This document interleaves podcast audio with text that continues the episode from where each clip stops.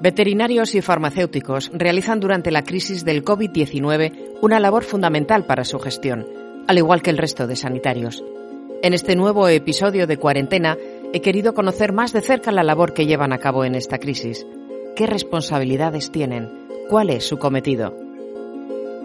Mientras en otros países la figura del veterinario, por ejemplo, es fundamental en el Comité Técnico Científico que gestiona la pandemia, en España esa figura no existe Olga Mínguez es jefa del Servicio de Sanidad Animal de la Junta de Castilla y León. El motivo por el que desde el punto de vista del profesional veterinario creemos que no se ha tenido en cuenta a nuestra profesión para formar parte del Comité Técnico Científico que a nivel nacional está gestionando la crisis tiene mucho que ver con la percepción que la sociedad y el conocimiento que la sociedad tiene de la profesión veterinaria.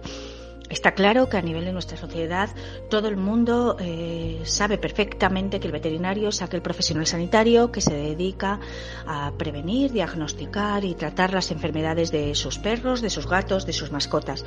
Pero desconoce que el 80% de los profesionales veterinarios son los que se están encargando de la protección de la salud, son los garantes de la seguridad alimentaria, de todos aquellos productos eh, que estamos consumiendo de origen animal que lleguen a nuestra mesa, eh, garantizando su salubridad, garantizando que no nos van a transmitir enfermedades. Además, es el profesional veterinario eh, el garante de la prevención de la salud desde el punto de vista de, erradicar y luchar contra las zoonosis, es decir, contra aquellas enfermedades que se pueden transmitir eh, de los animales al hombre a nivel de las poblaciones animales. Y por otro lado, además va a ser el garante de, un sector eh, socioeconómico y estratégico como es la ganadería y por tanto los productos de origen animal que van a llegar a nuestras mesas.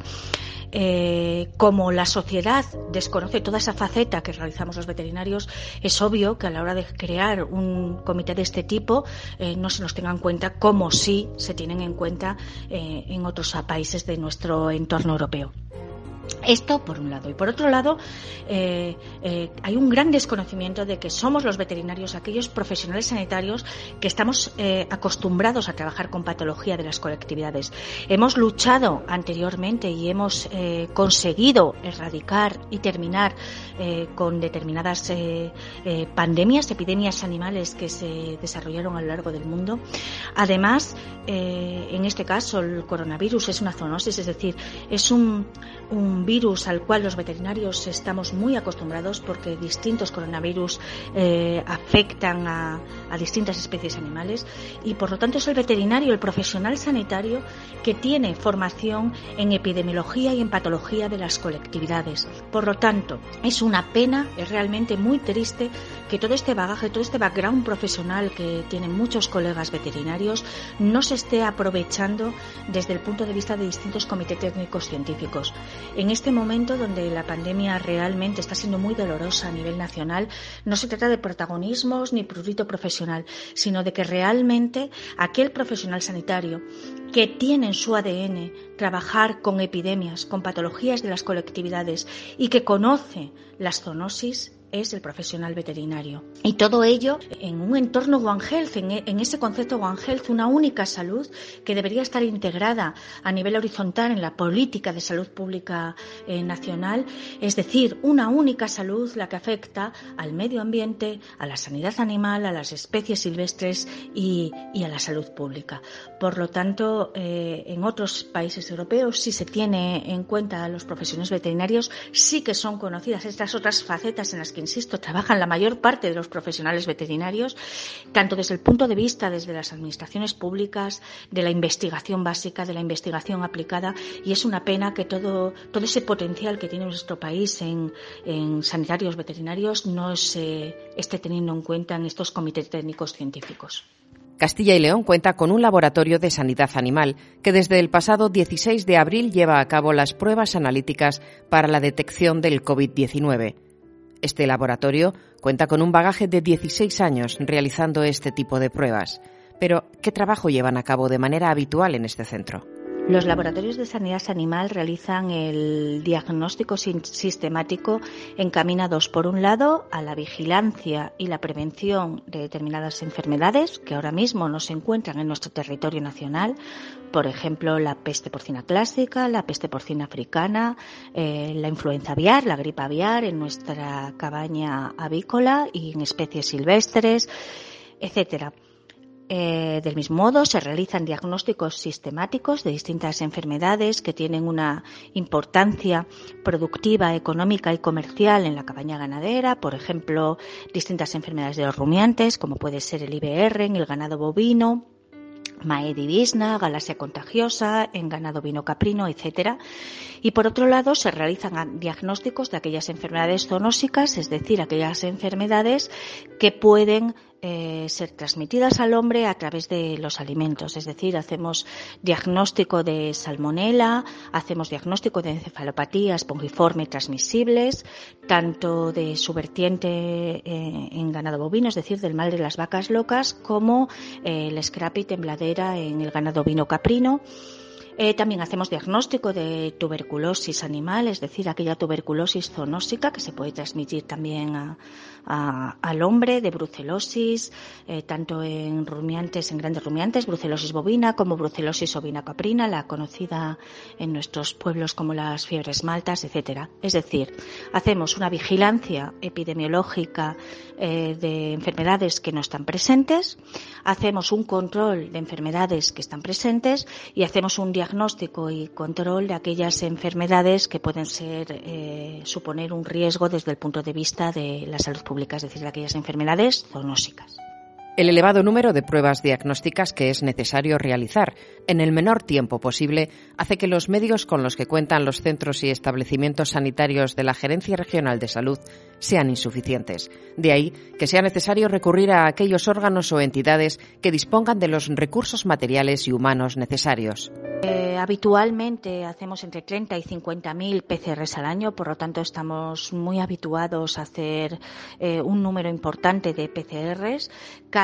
Zona de PCR dispone de tres salas perfectamente diferenciadas, una zona de extracción de ácidos nucleicos, otra de preparación de los reactivos y otra amplificación de, los ácidos nucleicos.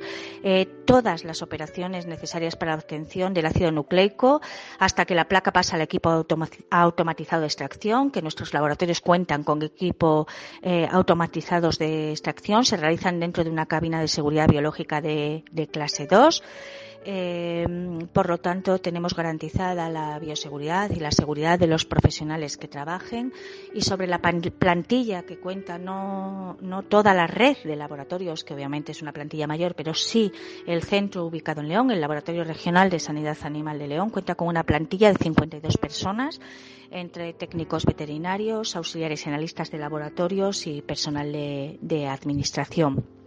Por lo tanto, tiene una plantilla perfectamente dimensionada, muy acostumbrada a realizar un gran número de diagnósticos de biología molecular, en concreto de PCRs, a garantizar la trazabilidad de las muestras y a tener un diagnóstico muy solvente que además, en este caso, previa a recibir ningún tipo de muestras, eh, la técnica ha sido validada por el Instituto de Salud Carlos III como no podía ser de otra manera. El laboratorio regional de Sanidad Animal de Castilla y León va a vehicular todas aquellas muestras que lleguen directamente de los distintos servicios del Hospital eh, de León y del Bierzo.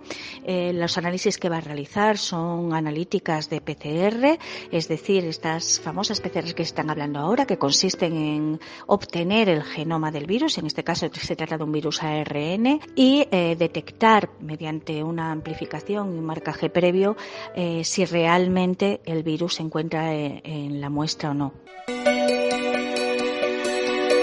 Países como China, Alemania o Dinamarca cuentan en la coordinación de la crisis del COVID-19 con veterinarios. Estos profesionales lamentan que en España, a nivel nacional y autonómico, su papel quede en un segundo plano. Antonio Rubio Blasco es el presidente del Colegio de Veterinarios en Salamanca. Eh, Eh, realmente es un virus que tiene un origen animal, eh, es decir, viene de un animal y se ha transmitido de, la, los animales a las personas, es una zoonosis, con lo cual eh, aquí los veterinarios tenemos mucho que decir, ¿no? Yo creo que se debería de haber contado con expertos en esta materia, puesto que tenemos unos grandes profesionales, ¿no? Que tienen unos altos conocimientos en epidemiología, en investigación, clínicos, y son profesionales que están muy acostumbrados a la lucha y al control de, enfermedades eh, difusibles. De hecho, en los sistemas de explotación animal hay numerosas enfermedades eh, provocadas por la familia Coronaviridae, eh, en la cual hay una, alta variedad de, especies y estamos muy familiarizados con, a trabajar con ellos y con, las enfermedades que provocan en, en la cabaña ganadera, ¿no? En todos los, en todos los animales. Y otro de los factores importantes que tenemos nosotros es que trabajamos siempre a nivel poblacional, es decir, a nivel colectivo, porque así es como se trabaja en la sanidad animal, con lo cual tenemos una experiencia también en ese sentido, ¿no? Y así se han combatido, pues, o hemos participado en, otras epidemias como la de la peste bovina, eh, se ha hecho el control de la rabia, el control de,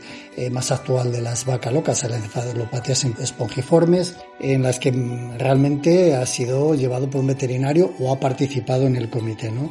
Incluso estamos muy encima hoy día de las enfermedades emergentes que están que están provocando algunas muertes, también hay una letalidad en la población, como por ser el caso de, de la enfermedad de Crimea Congo, son enfermedades exóticas que no las teníamos aquí en este país y, estamos participando en ello. De hecho, eh, la Organización Mundial de, Sanidad Animal fue creada con bastante antelación a la Organización Mundial de la Salud, lo que evidencia que ya hubo epidemias y que eran de virus, de virus o de microorganismos que procedían de los animales y se transmitían a las personas. Y entonces eh, los veterinarios han participado muy activamente a lo largo de la historia, ¿no? El Real Decreto del Gobierno considera a los servicios veterinarios como esenciales, pero la sociedad desconoce o conoce poco la variada labor que desarrollan en su profesión, quizás más ligada al mundo animal, tanto en ámbito rural como urbano, pero su papel en la salud pública es determinante. Eh, hay un desconocimiento de esta labor, ¿no? que, que empieza, digamos, en el veterinario de explotación, este mismo veterinario de explotación es el que vela en, un principio por, el, por la salud y por el bienestar de los animales. Otro factor muy importante, el bienestar, ¿no? que, somos hoy día los garantes en la sociedad para, para controlarlo. Existen servicios veterinarios oficiales que dependen de la Administración, eh, están unos eh, pocos eh, dentro de la Consejería de Agricultura y Ganadería, que son los que mm, vigilan el estatus sanitario de la cabaña ganadera. Eh, creemos que eso es una labor inestimable, ¿no? del control de la enfermedad, de las enfermedades difusibles sobre todo, ¿no? Y que tiene tanta importancia la explotación como su repercusión en, la salud humana, ¿no? O sea, es importante desde el punto de vista de rendimientos en la explotación como la repercusión que tiene en la salud pública. Esto hace que podamos eh, estar eh, los veterinarios y las veterinarias en todos los mercados nacionales e internacionales, con lo cual se puede garantizar una comercialización de los productos, ¿no? Y podamos ser competitivos, eh, aunque no sea una palabra que me, que me guste mucho. Aparte de estos veterinarios de agricultura y ganadería, hay otros servicios veterinarios oficiales que son los que pertenecen a Consejería de Sanidad y son de salud pública. Eh, eh, ellos son los que están eh, supervisando en todo momento, en todos los procesos, la cadena alimentaria y así se puede garantizar un alimento seguro y de calidad que, llegue al consumidor en las mejores, las mejores garantías. Ellos están trabajando pues desde el matadero, pasando por industrias, eh, se pone salas de despiece, industrias cárnicas, de pescado, bueno, de un fin de un montón, de muchísimas eh, industrias alimentarias y establecimientos de alimentación también minoristas que son los que controlamos. No debemos de olvidarnos de, de los de los veterinarios que, que, están participando en la investigación. Hay muchos compañeros y compañeras que están en industrias farmacéuticas, eh, trabajan en departamentos de las universidades, en Salamanca o en la Universidad de León, en la Facultad Veterinaria de León, en la de Madrid, eh, otros que están en los laboratorios de sanidad animal, en caso de Castilla y León tenemos el, el regional de, de, la comunidad y que por fin creo que les han autorizado para poder hacer eh, diagnósticos que bueno ya lo, lo irán comentando. y además tenemos veterinarios también que están en laboratorios de salud pública. Antes hablaba sobre, sobre los veterinarios que están en las clínicas veterinarias. También hacen una labor muy importante, ¿no? Que es la de cuidar nuestras mascotas, los animales de compañía. Eh, mi punto de vista, pues creo que esto le da un valor social y emocional pues muy alto, ¿no? Porque, y más en estos, en esta época de, de confinamiento, ¿no? que, que, hacen una gran compañía, digamos, a las, a las personas y sobre todo a las que están enfermas y a las que están, bueno, a todas las que están aisladas. Pero ¿cuál es la relación del COVID-19 con los animales? ¿Existe la posibilidad de contagio por parte de mascotas hacia las personas? Eh, solamente te puedo decir que, no existe una evidencia científica actualmente eh, de que los animales domésticos transmitan la enfermedad a las personas. Eso es algo demostrado hasta, hasta ahora, ¿no? Sin embargo, bueno, se habrán leído noticias en algunos sitios en los cuales aparece que, que, ha habido algún contagio de algún animal doméstico. Eh, es cierto, hubo un caso de un, de un perro, un pomerania en China, pero bueno, murió y casi no le dio tiempo a hacer eh, analítica, pero murió por una edad que ya, y otras patologías que tenía 17 años. Hubo un gato en Bélgica que sí manifestó síntomas de tos seca. En ambos casos mm, convivían con una persona enferma de COVID, o sea que posiblemente se hubiera transmitido eh, por, esa, por esa persona. Y el último caso que tenemos conocimiento es de una tigresa en el zoo de Nueva York eh, que tenía, manifestaba síntomas y se aisló el virus. Pero nada más, hasta a día de hoy no, no tenemos nada más. Se han hecho experimentos, ¿no? Eh, ha habido estudios en algunos sitios, tanto a nivel de población de gatos como experimentalmente, ¿no? Laboratorio. En poblaciones de gatos, pues sí que, hubo un estudio en, en China de los cuales bueno les hicieron controles serológicos y evidenciaron que un porcentaje de ellos eh, eh, daban positivo. Pero bueno la serología eh, para los para los que no lo entiendan quiere decir que el animal ha estado en contacto con, con, el antígeno es decir con el con el virus en este caso pero no tiene por qué tener el virus. Es decir no es significativo de hecho, anteriormente, cuando tuvimos la situación del ébola, que, estaba la, la, población asustada aquí en España, pues en los estudios que hicieron en África vieron eh, que en, una población de perros el 15% dio positivo, pero en ninguno de ellos se aisló el virus.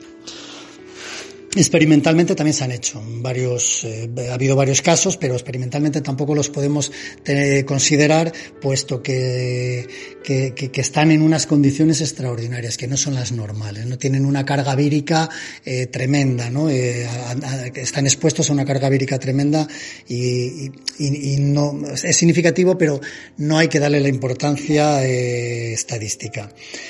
Eh, en este caso experimental solamente se contagiaron gatos y hurones, pero no perros. Sin embargo, creemos que los animales eh, pudieran ser vehiculadores. No son portadores de la enfermedad a día de hoy, pero pueden ser vehiculadores. Esto quiere decir que, que animales que convivan con personas que tienen el virus o que están desarrollando la enfermedad, mediante las excreciones de, de, estas personas pueda haber un depósito en, en o fómites, como se suele decir en, el argot eh, científico, en, la, en el pelaje o en la piel de los animales. ¿no? Y si, si ese animal no se tiene cuidado con él y se la acaricia, se toca y otra persona diferente, pues puede contagiarse si luego no extrema esas medidas higiénicas. ¿no? Y debemos preocuparnos y estar alertas si tenemos mascotas en casa. Yo creo que, sí, pero sin llegar a una paranoia, obviamente.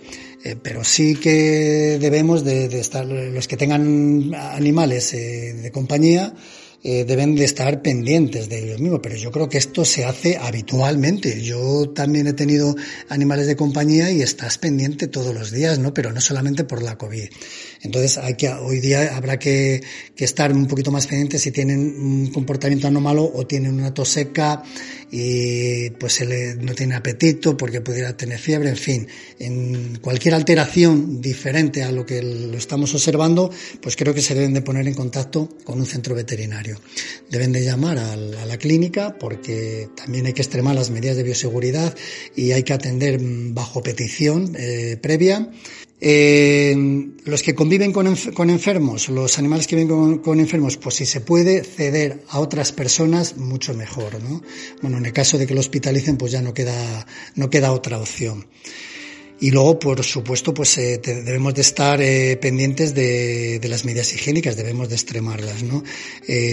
Cada vez que toquemos, acariciemos a un animal, a una mascota, eh, debemos de lavarnos. Después de, haberlo hecho hay que lavarse las manos con agua y jabón, es más que suficiente, pero esta es una, una práctica que, que, debe ser habitual, no debe ser solamente porque ahora estamos en plena pandemia, ¿no? Cuando lo hemos sacado al animal eh, de paseo, pues lo mismo, se pueden hacer eh, eh, lavados, pues de, si han estado en contacto con otros perros, pues de, de las, de las correas, de, de los collares, en fin, de lo que pueda. Pero sin, ya digo que sin llegar a cara a la paranoia, porque hay gente que obviamente le está dando con lejía a las, a, a las, a, las, a las plantas de los animales y las, las están quemando. ¿no? En caso de que se utilice la lejía, la proporción que están recomendando es de, de una parte de lejía por 50 de, de agua. ¿no? En el caso de los gatos, eh, creemos que es muy importante que se controlen. Sabemos que es muy difícil porque los gatos están habituados a salir fuera. Pues debemos de intentar eh, controlar que no salgan, que estén dentro porque los gatos podrían moverse por muchísimos sitios. Debemos pues, respetar las, las distancias de seguridad, que son las que, las que nos han ido implantando desde, desde que empezó toda la alarma. Los farmacéuticos son, junto a los veterinarios, los profesionales sanitarios olvidados en esta crisis. Al no trabajar en entorno hospitalario, pasan a un segundo plano, sobre todo aquellos que no están al frente de una farmacia. Manuel Alonso Cunquero es jefe de la sección de ordenación sanitaria y atención hospitalaria del Servicio Territorial de Sanidad en Salamanca. Pues aparte de nuestros compañeros de farmacéuticos con oficina de farmacia, haciendo una labor importante de dispensar medicamentos y productos sanitarios, en algunos casos incluso sufriendo las consecuencias de forma directa y contagiándose del propio virus. Además, no pudiendo dispensar mascarillas por no tener acceso a ellas, puesto que los almacenes de distribución de medicamentos y productos sanitarios tampoco tenían la posibilidad de suministrar citado virus. Los que trabajamos en el Servicio Territorial de, Territorial de Sanidad estamos trabajando en la sección de ordenación sanitaria más o menos la mitad de la plantilla. Los otros compañeros realizan teletrabajo. Nuestro papel es amplio y variado, desde atender al público directamente, como es el caso de, la dispensación de medicamentos extranjeros, haciendo la solicitud y después la entrega de los mismos, que no se dispensan. Estos medicamentos no se dispensan en la oficina de farmacia, hay que pedirlos a la Agencia Española de Medicamentos Extranjeros en Madrid. Se entregan de forma directa a los pacientes que lo solicitan, siempre tomando las debidas precauciones, sus mascarillas, guantes. Además, como Policía Sanitaria Mortuorias, que es una de nuestras eh, labores también, tenemos una comunicación directa con las empresas funerarias para distribución de material que envían desde como sudarios, mascarillas, etc. Además, información eh, desde las funerarias de, de los fallecidos por COVID-19 gestión en el traslado de estos cadáveres de COVID-19 y, también los que no son COVID fuera de nuestra comunidad. Además, información sobre EPIs, equipos de protección individual y resolviendo dudas. También como eh, realizando tramitación de expedientes de centros, servicios y establecimientos sanitarios. Otra, otra función es la resolución telefónica diario de dudas y problemas y denuncias que hace la población todos los días a través de sanidad. Esta parte nos lleva mucho tiempo y muchas energías. Luego, la relación con las oficinas de farmacia, hacemos también sellado y entrega de talonarios de estupefacientes para oficinas de farmacia y almacenes de distribución, sellado y entrega de talonarios de recetas de estupefacientes para profesionales como, como médicos, nombramiento de sustitutos y adjuntos en oficinas de farmacia, tramitación, gestión y resolución de denuncias por actuaciones irregularidades dentro también de las oficinas de farmacia, gestión de alertas de medicamentos ilegales y no ilegales también y productos sanitarios. Algunas de ellas, alguna de estas eh, gestión de alertas a través también en comunicación directa con la Guardia Civil. Gestión y resolución de dudas sobre la dispensación de cloroquina e hidroxicloroquina en oficinas de farmacia a pacientes crónicos. Ya sabemos o se sabe que estos medicamentos se están utilizando también eh, como medicamentos eh, que ayudan a, dentro de la de la eh, dentro de la batalla contra el virus en los hospitales se lo están utilizando ya pero hay pacientes que los que lo estaban utilizando anteriormente también con pacientes crónicos y gestionamos a través del servicio territorial de sanidad también estos medicamentos a través de las farmacias. También gestión de horario de oficina de farmacia por bajas eh, realizadas por COVID-19 hay compañeros que realizan, ya hemos dicho, que realizan teletrabajo en, promoción de la salud, en higiene de los alimentos, también se turnan, en higiene de los alimentos y sanidad ambiental se turnan entre los propios compañeros, eh, unos eh, entre ellos para hacer turnos ahí en el propio trabajo y otros realizan desde casa. También en el, laboratorio de la Avenida de Portugal, por ejemplo, donde están realizando y elaborando soluciones hidroalcohólicas. Tenemos también una función importante es una comunicación directa y continua con Valladolid, con la Dirección General, General de Salud Pública y Prestación Farmacéutica. Todo esto lo realizamos tomando las máximas precauciones posibles de, de mantener distancias, utilizar guantes, mascarillas, etcétera. Lo que estos profesionales reivindican es más visibilidad hacia su trabajo. Pues bueno, eh, actualmente parece que todo lo que no se lo que no se hace visible parece que, que no existe. Yo no creo que sea así, porque lo que tenemos que hacer, o yo soy de la opinión, eso que cada uno de, de forma individual, pues eh, lo lleva de una manera. Yo me, dedico, me dedico, me gusta dedicarme a hacer el trabajo todo lo bien que pueda, y bueno, pues, pues ahí está. Eh, nunca nos han considerado como profesional sanitario por parte de la administración. El público en general siempre tiene esas dudas porque lo que más se conoce es los profesionales de oficina de farmacia, que es lo que está más de cara al público, y nuestra labor allí en, eh, en el Servicio Territorial de Sanidad es una labor como más oscura pero ya he relatado parte de lo que hacemos y no, y no me he extendido más con los compañeros de, de, sanidad ambiental y de higiene de, los alimentos que hacen una labor extraordinaria también. Y además visitando y haciendo inspecciones de, de, establecimientos de control de aguas, etc. Y nosotros también, aparte, dentro de la sección de ordenación sanitaria, que no lo he relatado antes, hacemos eh, inspección de centros, servicios y establecimientos sanitarios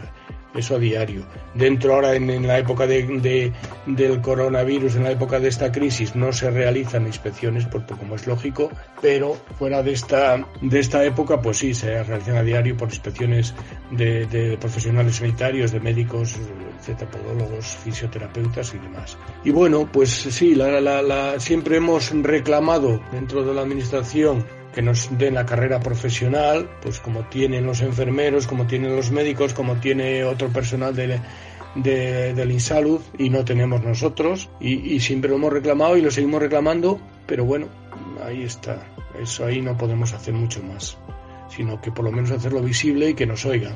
En, el otro aspecto, si nos hemos sentido ninguneados, pues bueno, ya he dicho que es todo un poco personal. Nosotros hacemos, yo en mi caso, hacemos la, el trabajo diario sin, sin ánimos de que nos den flores ni aplausos ni nada, pero ahí estamos, en la sombra o detrás, en la retaguardia, como hemos dicho antes. Yo diría que somos como la intendencia en, un ejército, en una batalla. No estamos en primera línea, aunque en algunos casos algunos compañeros sí lo están, pero ayudamos a mantener ese espíritu de combate y esa actividad necesaria para seguir en la lucha.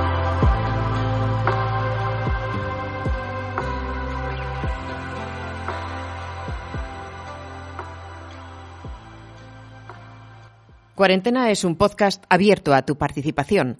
Si quieres contar alguna historia o hacer una propuesta, contacta conmigo a través de mi web elenamartinmo.com o redes sociales. Yo me quedo en casa.